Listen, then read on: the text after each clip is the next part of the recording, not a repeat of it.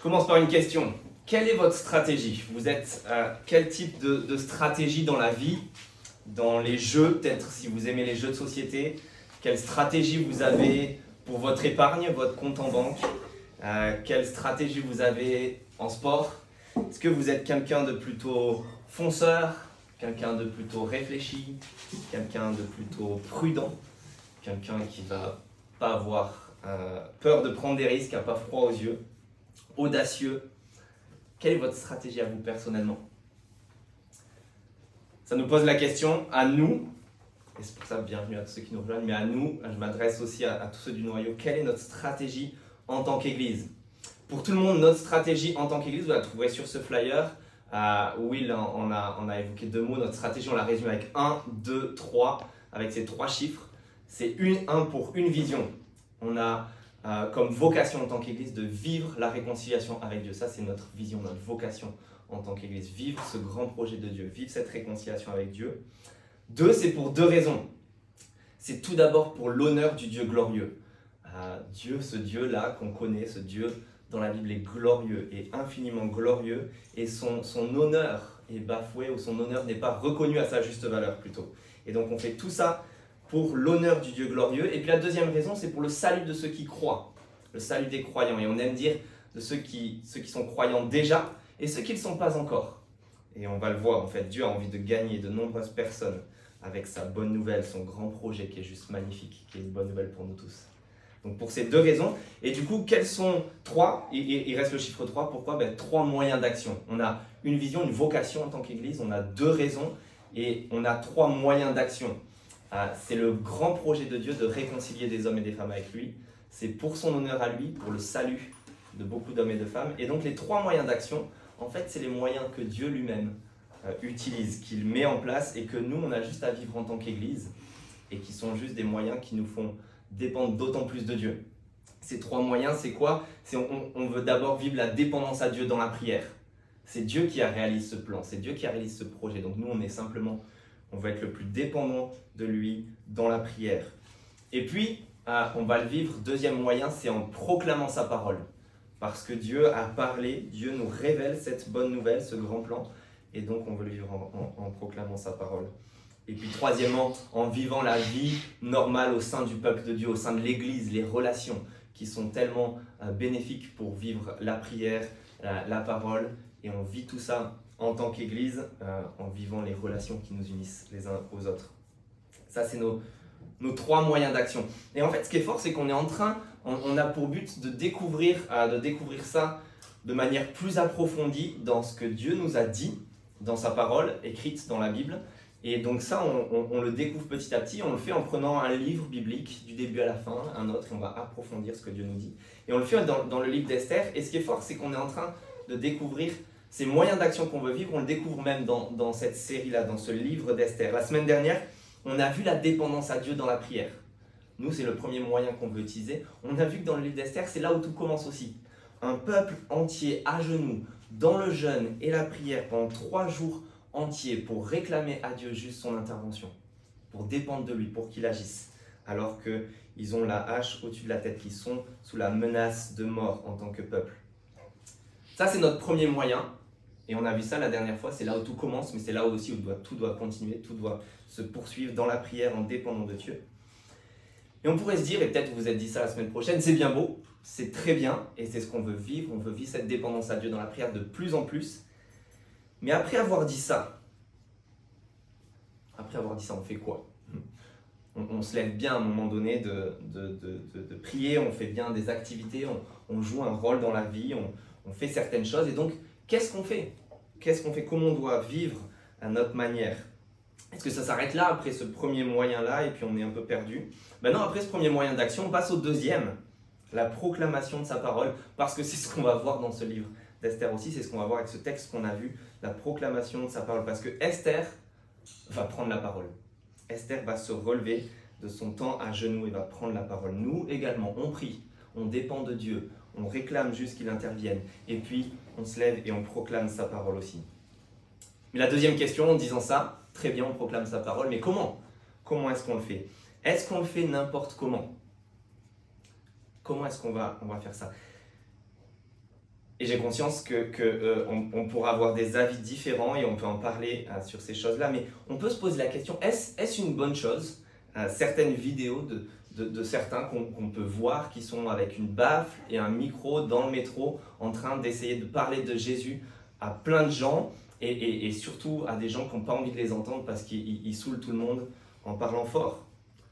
Pas si sûr, on peut en, parler, ça, ça, peut avoir son utilité, etc. Mais je pense que ce qu'on va voir, et ce qu'on va voir aujourd'hui, c'est la stratégie d'Esther, et qui va être notre stratégie en tant qu'Église, et ça remet en question ce type de choses. Je me souviens d'une sortie avec plusieurs amis chrétiens, euh, on, sortait, et il y avait une dame, mais, et, ces gens-là d'ailleurs, et cette dame dont je vais parler, avait une, de très bonnes intentions. C'est ce qu'elle a fait dans un bus. On était plusieurs chrétiens dans un bus, et en fait, elle était en train de crier, de parler de Jésus, mais c'était pas très cohérent, mais juste d'essayer de parler le plus fort possible, parce que dans un bus, ça bougeait, etc. Et nous, on était plutôt gênés que plutôt en train de lui apporter notre soutien, de pourtant parler d'une bonne nouvelle de Jésus, d'avoir de bonnes intentions, de vouloir le partager à d'autres. Mais parce qu'à ce moment-là, on le voyait, se sentait, elle énervait plus de monde dans le bus qu'en train de, les intéresser. Elle se faisait détester plutôt que écouter. On avait envie de tout sauf l'écouter. Et donc aujourd'hui, je pense qu'on va, remettre cette vision-là en question et se poser la question de comment on fait, quelle est notre stratégie à nous, comment on partage cette parole? Comment on la proclame? Un de nos profs, à, Will et moi-même, euh, Will, il est là, un de nos profs euh, dans notre formation à l'Institut biblique de, Bruxelles aimait dire euh, l'évangélisation, c'est-à-dire parler de l'évangile, c'est-à-dire l'évangile, ça veut dire bonne nouvelle. Donc l'évangélisation, c'est le fait de partager cette bonne nouvelle qui est la venue de Jésus-Christ, de tout ce qu'il a fait. L'évangélisation, c'est dire l'évangile, dire cette bonne nouvelle, mais souvent nous on va s'arrêter là. Et ça fait que tout plein de gens le font de tout, plein de sortes et de, moyens, de manières différentes. Et on va s'arrêter là. Est-ce que ça s'arrête là? Lui, il aimait à dire l'évangélisation, c'est dire l'évangile, dire cette bonne nouvelle à des gens qui écoutent. Et, ça implique qu'il faut qu'il y ait des gens qui, écoutent, qu'on gagne d'abord leur écoute, qu'on les intéresse, qu'ils soient prêts à entendre. Et là, on va pouvoir leur partager à quel point c'est une bonne nouvelle que ce grand projet de Dieu, que cette réconciliation que Dieu fait dans la Bible, parce que ça a beau être une bonne nouvelle, elle a beau être bonne et même excellente et très bonne. Si vous ne la connaissez pas encore aujourd'hui, juste découvrez-la de plus en plus. C'est une tellement bonne nouvelle que ce plan de Dieu qu'il a réalisé en Jésus-Christ. Mais elle a beau être bonne si on parle dans le vent, si on est juste en train de crier sur un banc et, parler dans le vent alors que personne ne nous écoute, ça ne sert pas à grand-chose. Si, si, si on, on, est plus en train de rebuter les gens qui, qui vont fermer leurs oreilles plutôt que chercher à comprendre et à écouter, ça ne servira pas à grand chose. En tout cas, c'est ce qu'on va, on va voir, et ce que j'espère, si vous n'êtes pas convaincu de ça, euh, on va voir ensemble dans ce texte d'Esther. Et, j'espère que ça va être notre stratégie à nous, en tant que peuple de Dieu, pour pouvoir le partager à plus de monde, euh, pour découvrir à quel point elle est bonne. Donc on va voir ça avec ce petit texte-là. On va voir après euh, comment, après cette tenue à genoux, le peuple de Dieu, tout comme Esther, a, a gagné, a intéressé et même interpeller ceux qui les entourent avec cette bonne nouvelle. Le peuple de Dieu, c'est-à-dire nous, comment on a, comme Esther, à gagner, à intéresser et même interpeller tous ceux qui nous entourent. Et donc ça, on va le voir tout simplement avec trois parties et, la stratégie d'Esther, parce que c'est une femme qui gagne, c'est une femme qui intéresse et c'est une femme qui interpelle. Et c'est ce que je vous propose de voir. Tout d'abord, une femme qui gagne. C'est une femme qui gagne. Regardez ça avec moi. Euh, vous avez vu, chapitre, chapitre 5, regardez le début du, texte, verset 1. Au tout début, trois jours plus tard, Esther mit sa tenue royale. Esther, tout comme le peuple de Dieu, s'est tenue trois jours dans le deuil, dans la lamentation. On a vu que Mardoché, son cousin, était habillé d'un sac de cendres. Elle passe trois jours à jeûner, à ne, à ne pas manger, à ne pas boire. Elle est en train de, de dépendre de Dieu. Et là, trois jours plus tard, par contre, elle se revêt de sa tenue royale elle change d'habit, elle met ses habits royaux. Et ici, dans ce contexte, c'est pas que Esther est prétentieuse. C'est pas que d'un coup elle se dit, en fait, ça me va pas les habits de deuil et l'humilité devant Dieu, ça me va pas et je vais être prétentieuse. Non, c'est pas qu'elle est prétentieuse. En fait, elle va aller à la rencontre du roi et elle va lui rappeler ce que lui-même a choisi, le choix qu'il a fait. On a vu il y a quelque temps de, de, ce roi Assuérus qui a choisi, hein, qui avait tout un, un large panel, une gamme de choix et qui a choisi Esther. Et donc elle se revêt de ses, ses, vêtements royaux pour lui rappeler ce que lui-même a choisi. Puis regardez la suite, elle mit sa tenue royale et se tint debout dans la cour intérieure du palais, devant les appartements du roi. Lui, il est assis sur son trône royal dans le palais royal face à l'entrée du bâtiment lorsqu'il vit la reine Esther. Donc vous voyez, en fait, ce qu'elle fait, elle se revêt de ses habits royaux et elle ne s'impose pas, elle se met juste dans son champ de vision. Elle l'attend.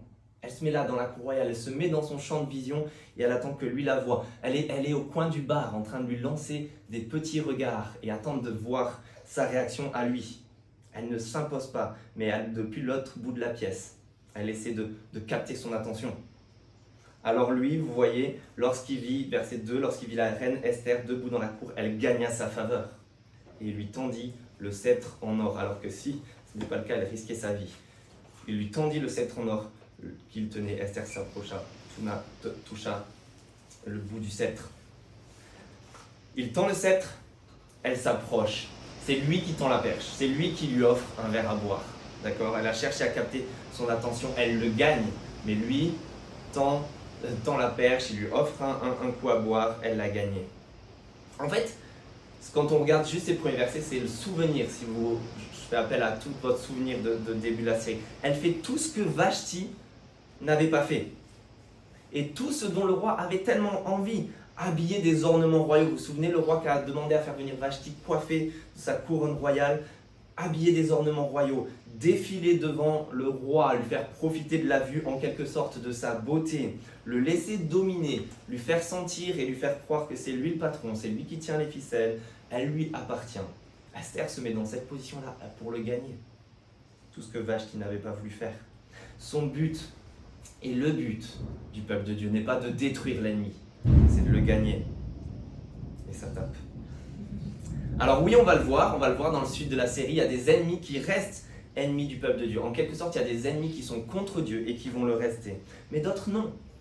D'autres non. La volonté du peuple de Dieu, parce que c'est la volonté de Dieu, c'est de gagner. C'est le désir de Dieu de gagner les gens, de les gagner par cette réconciliation que lui, il veut leur faire. Et ça doit être la nôtre. Ça doit être notre attitude.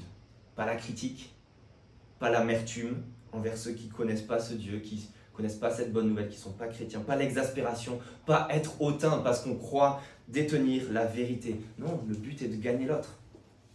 On verra ça aussi à la fin du livre, en fait, dans tout le dénouement. On veut gagner les autres, et c'est pour ça que dans notre vision, on aime dire nos deux raisons. C'est l'honneur de ce Dieu, mais c'est aussi le salut de ceux qui croient, ceux qui croient déjà, mais ceux qui ne croient pas encore, parce que Dieu veut en gagner tellement, tellement tellement, que nous, on doit vouloir en gagner tellement aussi. Et ça fait que on doit se mettre dans la peau des autres, on doit se mettre dans leur basket. Esther, c'est ce qu'elle fait en fait, elle se met dans les habits du roi.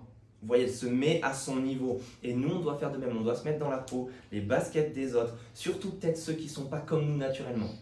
Ceux vers qui on aurait plus de difficultés à aller. On a un effort à faire, à se mettre à la portée des autres, à les aimer, à aller à leur rencontre et les gagner. Pourquoi? Parce que Esther a fait de même, mais encore plus, plus loin dans l'histoire, on a un roi, un Dieu, Jésus-Christ, qui s'est mis dans nos baskets. On a un Dieu qui n'est pas resté dans son coin, mais qui s'est mis dans notre peau, qui s'est mis dans nos, dans nos baskets. Jean l'exprime comme ça, la parole, Dieu lui-même s'est faite chair, elle s'est faite homme, elle est venue parmi nous. Un Dieu qui s'est mis à notre niveau et dans notre peau, qui est devenu homme pour nous rejoindre et nous gagner qu'on se rappellera dans un peu plus d'un mois à Noël. Une tellement bonne nouvelle. Un Dieu qui a bien voulu nous rejoindre et nous gagner. C'est pour ça que c'est une bonne idée, peut-être, de faire quelque chose de spécial pour Noël, parce que c'est tellement un, beau message. On va faire de même. Ce Dieu a fait ça, notre roi a fait ça, Jésus-Christ et nous on va faire de même. Notre but ici, notre vocation en tant qu'Église, c'est d'aller rejoindre les Bordelais. On est là, on veut être dans le centre-ville pour rejoindre les Bordelais, le rejoindre sur leur terrain. On va aller les gagner chez eux, on va aller s'intégrer avec nos collègues, on va aller s'intégrer à des clubs de sport, on va aller aimer, se faire des amis, aller à un atelier d'art. On ne va pas refuser une invitation d'amis et de, de, collègues qui nous invitent. Bravo Adriana pour avoir euh, aimé et rencontré tes collègues hier soir. On va devenir comme eux. Mais les amis, c'est génial comme vocation d'église. On va aller à la rencontre des Bordelais et c'est pas si dur d'aimer les cannelés et le vin. Il y en a peut-être, et je sais qu'il y en a qui n'aiment pas. Mais c'est pas si dur.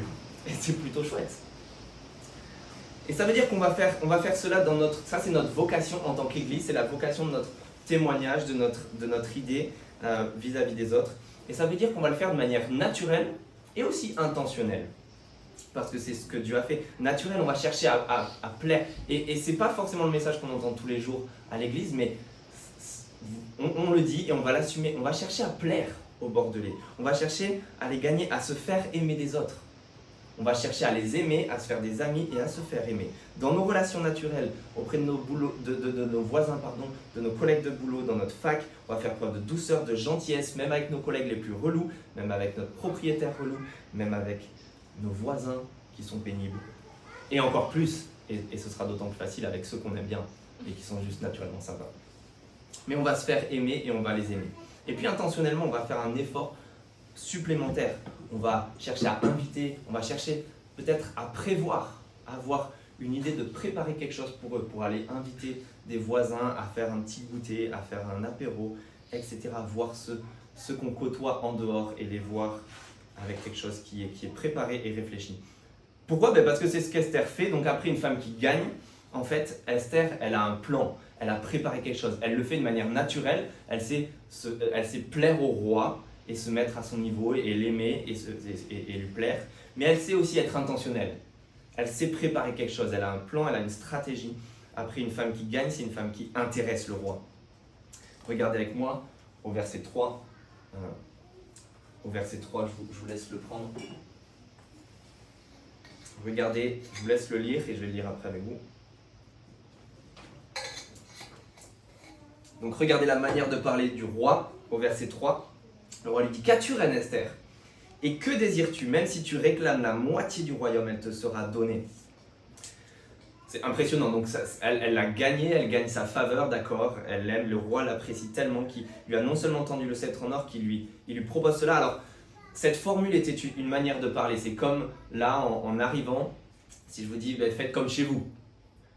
En réalité, il y a certaines choses que, que, que vous n'allez peut-être pas, vous savez que c'est une formule qui veut dire mettez-vous à l'aise, mais vous n'allez pas faire peut-être tout comme chez vous. D'accord? Ou alors si, si je vous dis parce que vous êtes mon ami et je dis à Tim, franchement, tu me demandes ce que tu veux. Demande-moi ce que tu veux. Ça ne veut pas dire que je vais lui donner ma femme, mes enfants et ma maison. D'accord? Mais il a, il a la possibilité de me demander ce qu'il veut. C'est, une formule qui veut dire je, te suis, je suis bien disposé envers toi, vas-y. Et on pourrait se dire c'est une proposition suffisante. Esther, elle avait besoin de ça. Ça y est, c'est le moment où elle doit demander le salut de son peuple. Elle va demander à ce que les Juifs ne soient pas exterminés, mais qu'ils soient sauvés. Elle aurait pu répondre sa demande de salut, basta, le livre d'Esther est fini, on passe à un autre livre en tant qu'Église. Non, non, pourquoi? Ben, Esther, elle a un plan précis, elle a préparé quelque chose, elle a réfléchi aux choses. Regardez verset 4. Esther répondit, si tu le juges bon, roi, j'aimerais que tu viennes aujourd'hui avec Aman au banquet que j'ai organisé pour toi. Elle a déjà préparé, d'accord? Et le jour même, le jour même, elle était en train de jeûner depuis trois jours, de jeûner et de dépendre de Dieu. Elle a préparé quelque chose. Elle avait déjà un plan en tête. C'est pas parce que notre nouvelle est bonne, que c'est une nouvelle de salut, qu'elle est bonne et légitime pour les gens, comme pour Esther, parce que c'était légitime de demander le salut de son peuple, c'était illégitime qu'il soit exterminé. C'est pas parce que c'est une bonne nouvelle que nous on a aussi, ce n'est pas non plus parce que Dieu est aux commandes, et c'est ce qu'on est en train de voir, vous vous souvenez dans tout ce livre d'Esther, sa main cachée qui à l'œuvre, sa main renversante qui à l'œuvre, et on l'a vu tellement depuis le début, que Dieu est aux commandes, même s'il n'est pas nommé dans ce livre d'Esther, qu'il est en train de tout diriger parce qu'il est souverain. C'est pas parce que la nouvelle est bonne, c'est pas parce que Dieu est aux commandes, alors qu'on on se lance en faisant n'importe quoi, et qu'on se met dans son plan en le faisant n'importe comment, sans réfléchir. Esther ne se précipite pas. C'est pas parce qu'elle sait maintenant que ce Dieu est aux commandes. C'est pas parce qu'elle sait qu'il va délivrer, il va sauver, comme Mardoché lui a dit, et que a la, la, la, ça qui, est qui lui est servi sur un plateau en or, qu'elle le fait n'importe comment. Non, elle se précipite pas. Elle fait pas sa demande à la va-vite. Elle y met les formes. Vous avez vu verset 4. Si tu le juges bon, et vous avez vu à la fin, le banquet que j'ai organisé pour toi, c'est une femme qu'il trouve magnifique, qu'il a déjà choisie, qui est en train de se montrer comme étant sa, pas sa possession, c'est lui le boss, elle se met sous lui, elle s'impose pas, et elle lui, elle lui met même une invitation, elle lui propose une invitation à un banquet. Esther sait ce que ce roi aime. Vous avez vu depuis le début, un banquet, c'est tout ce qu'il aime. Ça fait bien longtemps qu'elle a déjà pensé à son cadeau de Noël et elle sait très bien ce qu'il veut, elle a déjà préparé, pas besoin de demander à l'entourage du roi. Esther sait très bien ce que ce roi aime et elle l'a préparé. C'est ce qu'elle est en train de dire au roi d'ailleurs. Elle est en train de dire Roi, j'ai préparé quelque chose, j'ai ton cadeau, c'est pour toi, c'est comme tu veux. C'est un cadeau, je t'impose rien, mais je t'assure, je sais que ça va te faire plaisir. C'est ça qu'elle est en train de lui proposer. C'est bon, c'est excellent. Et pour nous, c'est pareil. La bonne nouvelle l'est dans le fond, alors elle doit aussi l'être dans la forme. On doit y mettre les formes en la partageant autour de nous. On doit exprimer à ceux qui nous entourent combien c'est beau, combien c'est bon de connaître ce Dieu et de connaître ce Jésus-Christ et son plan de salut. C'est pour ça qu'on va profiter de plusieurs manières de faire ça, mais tout à l'heure on va même prendre le temps, vu que c'est plus court aujourd'hui, on va écouter euh, Michel qui va nous partager comment ce Dieu et Jésus-Christ s'est fait connaître dans sa vie à elle personnellement. On va entendre ça et on va le faire aussi petit à petit pour les, membres de notre Église, en même temps qu'on est en train de se structurer. Chaque membre parmi nous va avoir l'occasion de raconter ça, comment, comment est-ce qu'on a connu ce, ce Dieu, comment est-ce qu'on a connu Jésus-Christ, cette bonne nouvelle pour qu'on soit aussi capable de juste le partager à nos amis, parce que c'est tellement bon, ce sauvetage qu'il a mis.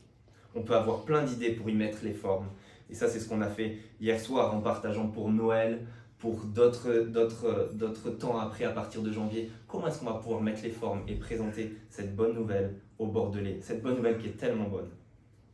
Esther, elle, elle a préparé son plan, elle a prévu, elle a préparé, elle a réfléchi. Verset 4, on l'a déjà lu.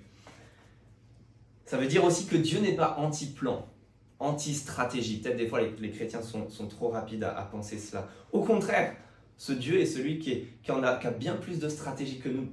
Il a un plan bien plus ficelé que, que nos plans à nous. C'est ce qu'on est en train de voir dans l'île d'Esther, son grand projet, son grand plan, cette réconciliation. Et c'est pas parce que Esther et ce peuple ont dépendu de Dieu, et c'est pas parce que nous on dépend de Dieu, qu'on n'a pas de plan. Dieu utilise ces instruments. Vous avez vu depuis le début dans les d'Esther, on voit comment Dieu a placé ses pions, comment il utilise ces instruments qui doivent s'engager à, vivre son plan à sa suite. Et c'est pas parce que Dieu les utilise qu'il les utilise sans leur plan, sans leur stratégie. Dieu les utilise avec leurs idées. Il nous utilise avec nos idées, avec nos plans, aussi bons soient-ils ou aussi mauvais soient-ils. Esther a un plan, et ce plan, on va le regarder maintenant, il est rondement mené. Regardez, parce qu'en fait, Esther, elle va amener ce roi petit à petit dans ses filets. Vous avez vu, verset 2, elle est allée jouer sur le terrain du roi, elle l'a gagné, elle allait devant lui, elle, elle lui a plu, elle l'a gagné. Et regardez verset 4. Maintenant, elle l'invite à domicile, elle l'invite à jouer sur son terrain à elle. Si tu le, si tu le juges bon, j'aimerais que tu viennes aujourd'hui avec Aman au banquet que j'ai organisé pour toi. Elle l'invite chez elle, elle va jouer à domicile. Et elle fait monter la, pression, elle fait monter la sauce, la tension, le suspense. Le roi, c'est le cadeau qu'il aime, c'est le cadeau qu'il attend depuis des mois, c'est un banquet, on a vu ça, le roi aime ça, c'est son cadeau, elle lui a dit, c'est pour toi, tu fais comme tu veux, mais je sais que tu vas aimer ça. Il l'ouvre et dans l'emballage, un autre cadeau. c'est ce que fait Esther. Elle lui plaît, elle lui propose juste l'invitation à notre banquet. Elle l'a gagné et maintenant elle l'intéresse. Elle l'intéresse, vous avez vu beaucoup. Regardez verset 5. Le roi dit alors, allez, sans tarder chercher Aman pour répondre à l'invitation d'Esther et il se rendit avec Aman au banquet que celle-ci avait préparé. Il trépigne d'impatience, il, est tout, tout bouleversé, il est tout chose, ça y est, ça devient intéressant ce qui se passe dans ce royaume. Il en veut plus, vas-y Esther, dis-moi en plus, ça y est, ça devient intéressant, on s'ennuie un petit peu. Les amis, ça, ça marche juste, ça marche, Esther a préparé son plan et ça marche. Si on applique notre vision, si on dépend de Dieu parce que c'est lui qui est aux commandes, si on dépend de Dieu dans la prière et si on proclame sa parole en cherchant à y mettre les formes, pour que ce soit aussi bon dans la forme que ça l'est dans le fond, pour ceux qui nous entourent, pour les bordelais, il n'y a pas de raison que cette bonne nouvelle ne va pas les, les, intéresser un minimum. Il n'y a pas de raison que, que, dans, dans, peu de temps, cette Église grandisse en qualité et en quantité, que beaucoup plus de gens s'intéressent à cette bonne nouvelle de ce Dieu qui existe et qui a réalisé une bonne nouvelle pour nous et pour nous tous. Il n'y a pas de, raison qu'il y ait beaucoup plus de curieux qui veulent en savoir plus, qui sont intéressés sur ce Jésus-Christ et ce qu'il a fait il y a 2000 ans.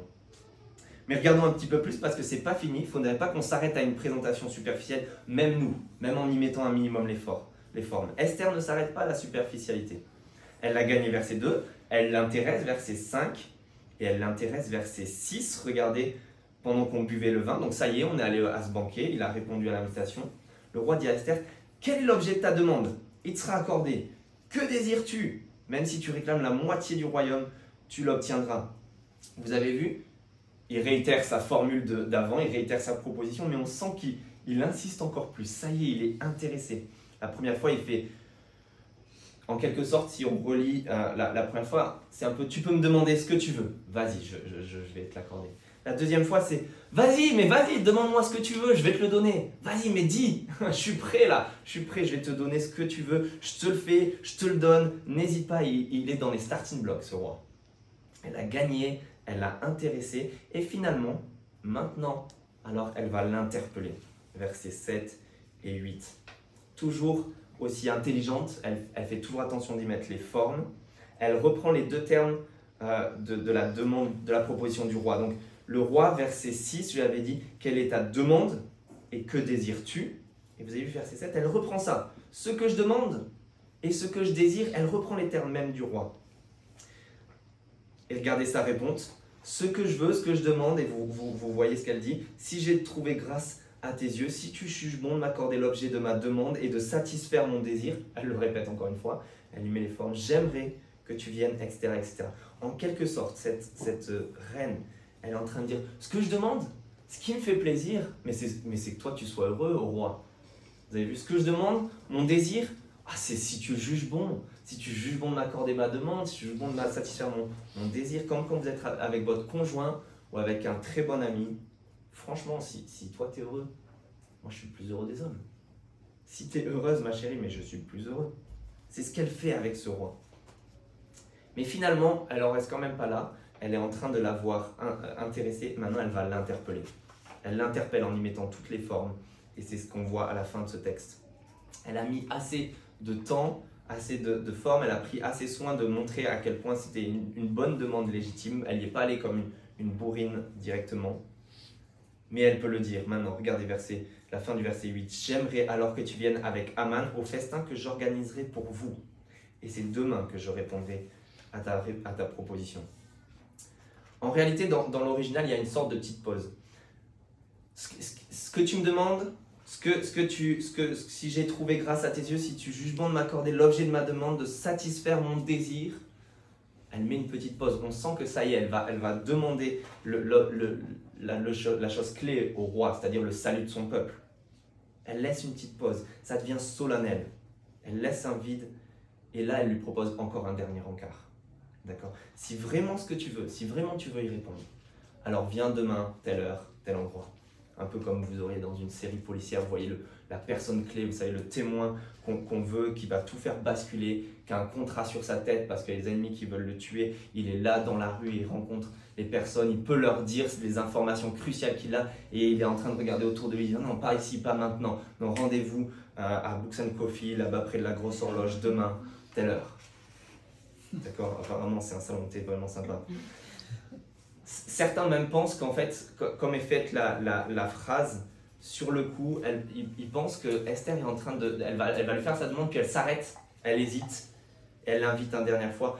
En fait, je pense pas, d'autres pensent que c'est délibéré, c'est son plan, mais en fait, elle est en train de mettre du sérieux. Ça y est, elle l'a intéressé, maintenant elle veut montrer à quel point c'est solennel. On ne joue plus, ça devient sérieux. Je te donne un dernier encart, là je te dirai tout, mais, mais, mais c'est sérieux.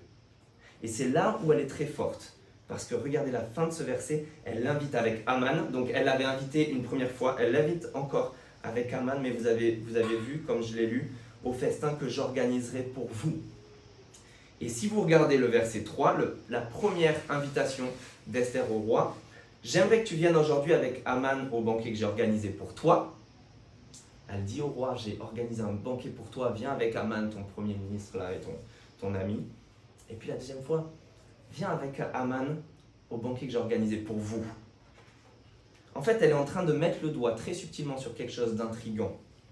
Elle met le doigt pour le roi sur, sur quelque chose. Est-ce que Aman ne serait pas une position trop élevée? Esther invite là une deuxième fois à un banquet qu'elle a organisé pour eux, le roi et Aman. Elle est en train de dire, est-ce que Aman, il n'est pas à une position élevée, quasiment celle du roi? Donc si vous avez vu toute la série, vous savez que le roi a élevé Aman, il lui a donné toutes les clés, c'est même pas inquiété de son plan d'exterminer un peuple, de quitter ce peuple. Elle, le fait très subtilement. Elle met le doigt là-dessus. quelle qu'en soit la, réaction, ce qu'a pu en penser le roi, de la jalousie, une piqûre d'orgueil, de la méfiance, une prise de conscience, la, peur, qu'est-ce qu'il y a entre Esther Et pas Esther sème juste le doute dans l'esprit du roi en l'invitant et en parlant d'un banquet organisé pour eux. C'est Inception. Elle place là la petite idée, la petite réflexion juste dans l'esprit du roi, ce qu'il ne voyait pas, d'accord, jusqu'à maintenant. Cette petite phrase, des fois, dans une conversation qui vous pique au vif et qui vous fait tourner, qui vous tourne en boucle toute la nuit. Et vous vous dites, mais qu'est-ce qu'il a voulu dire? Qu'est-ce qu'elle a voulu dire? Ça, c'est le cas du roi qui ne va pas endormir. On va voir la prochaine fois, chapitre 6, verset 1. Il est en insomnie. Ma femme, en ce moment, fait plusieurs insomnies. Il y a plusieurs raisons, mais c'est souvent augmenté quand il y a du stress. Vous connaissez peut-être ça, quand il y a du stress, quand il y a quelque chose qui tourne en boucle dans la tête. Et c'est le cas du roi, ça va être le cas du roi. Esther a mis quelque chose dans sa tête. Il va plus pouvoir endormir. Et Dieu va s'en servir. C'est ce que Esther fait, mais c'est ce que nous, on a à faire aussi. Après avoir gagné les Bordelais, après s'être mis dans leur peau, après les intéresser par cette bonne nouvelle, il nous faut aussi à tous les interpeller, être sérieux, mettre le doigt, pointer du doigt ce qui ne va pas, amener chacun, vous et moi, et ceux qui nous entourent à la réflexion, leur propre réflexion et la nôtre, pour réaliser de nous-mêmes la vérité et ce que Jésus est venu faire. La réflexion sur nos propres vies, sur nos vies avec Dieu, sur notre relation avec Dieu, sur s'il y a une réconciliation que Dieu a fait par Jésus-Christ, c'est que au départ, la relation a un problème. S'il y a une réconciliation qui est nécessaire, c'est qu'il y a un problème à la base. C'est que cette relation a été brisée, c'est qu'il y a un problème le problème du péché qui nous atteint tous, vous et moi. Il nous faut mettre le doigt dessus, en parler. C'est le cas d'Esther. Elle met le doigt dessus et Dieu va s'en servir. J'ai souvent euh, peur de déranger les gens. Je pense qu'en en préparant ça et en y réfléchissant, je réalise que je m'arrête souvent à la deuxième étape. J'aime, j'aime rencontrer les gens, j'aime être ami avec eux, j'aime les intéresser par l'évangile. C'est une tellement bonne nouvelle, oui. Mais est-ce que est-ce que j'ose aller plus loin, mettre le doigt sur ce qui ne va pas? J'ai pas envie de déranger les gens dans leurs croyances, dans leur vision du monde, dans, dans ce qu'ils pensent et ce qu'ils vivent. On a, on a peur parfois d'aller plus loin. Pourtant, cette cause est juste et bonne et elle est nécessaire, comme c'est le cas pour celle d'Esther. Il s'agit du salut d'un peuple. Il s'agit du salut d'un peuple et même en Jésus-Christ. Il, il s'agit de notre propre salut. On n'a pas à avoir peur d'y aller on a besoin de savoir. Et, Dieu est en train de réaliser ce, plan. Il nous faut mettre le doigt dessus. Ce plan de réconcilier des hommes et des femmes avec lui qui sont sous menace de mort. Cette, cause est non seulement juste, mais elle est tellement bonne. Et c'est ce qu'il nous faut faire. Il nous faut dépendre de l'action souveraine de Dieu. Et ça, c'est ce qu'on va voir la semaine prochaine. On va voir comment en une seule nuit, ce, Dieu se sert de tout cela pour briller dans l'obscurité. Comment le roi, là, dans l'obscurité de sa nuit, en pleine nuit, voit la lumière s'allumer. Pour qu'il devienne persuadé et que, et que on, le voit encore dans la suite, comment Dieu réalise ce plan. Il nous faut gagner, intéresser et interpeller les bordelais pour que Dieu, par sa main cachée et renversante, puisse lui-même les persuader de la bonne nouvelle de son Fils Jésus-Christ, venu nous sauver, vous et moi, et eux aussi. C'est lui, ce Jésus-Christ, qui nous a remplacés qui s'est mis dans nos bottes, qui nous a gagnés, qui nous a remplacés sur une croix, qui a pris le jugement à notre place et qui veut nous donner sa vie parfaite et la justice qu'il a. Cette nouvelle est tellement bonne. Et nous, on a à la connaître et à la partager en y mettant les formes aussi. Je vous invite à prier.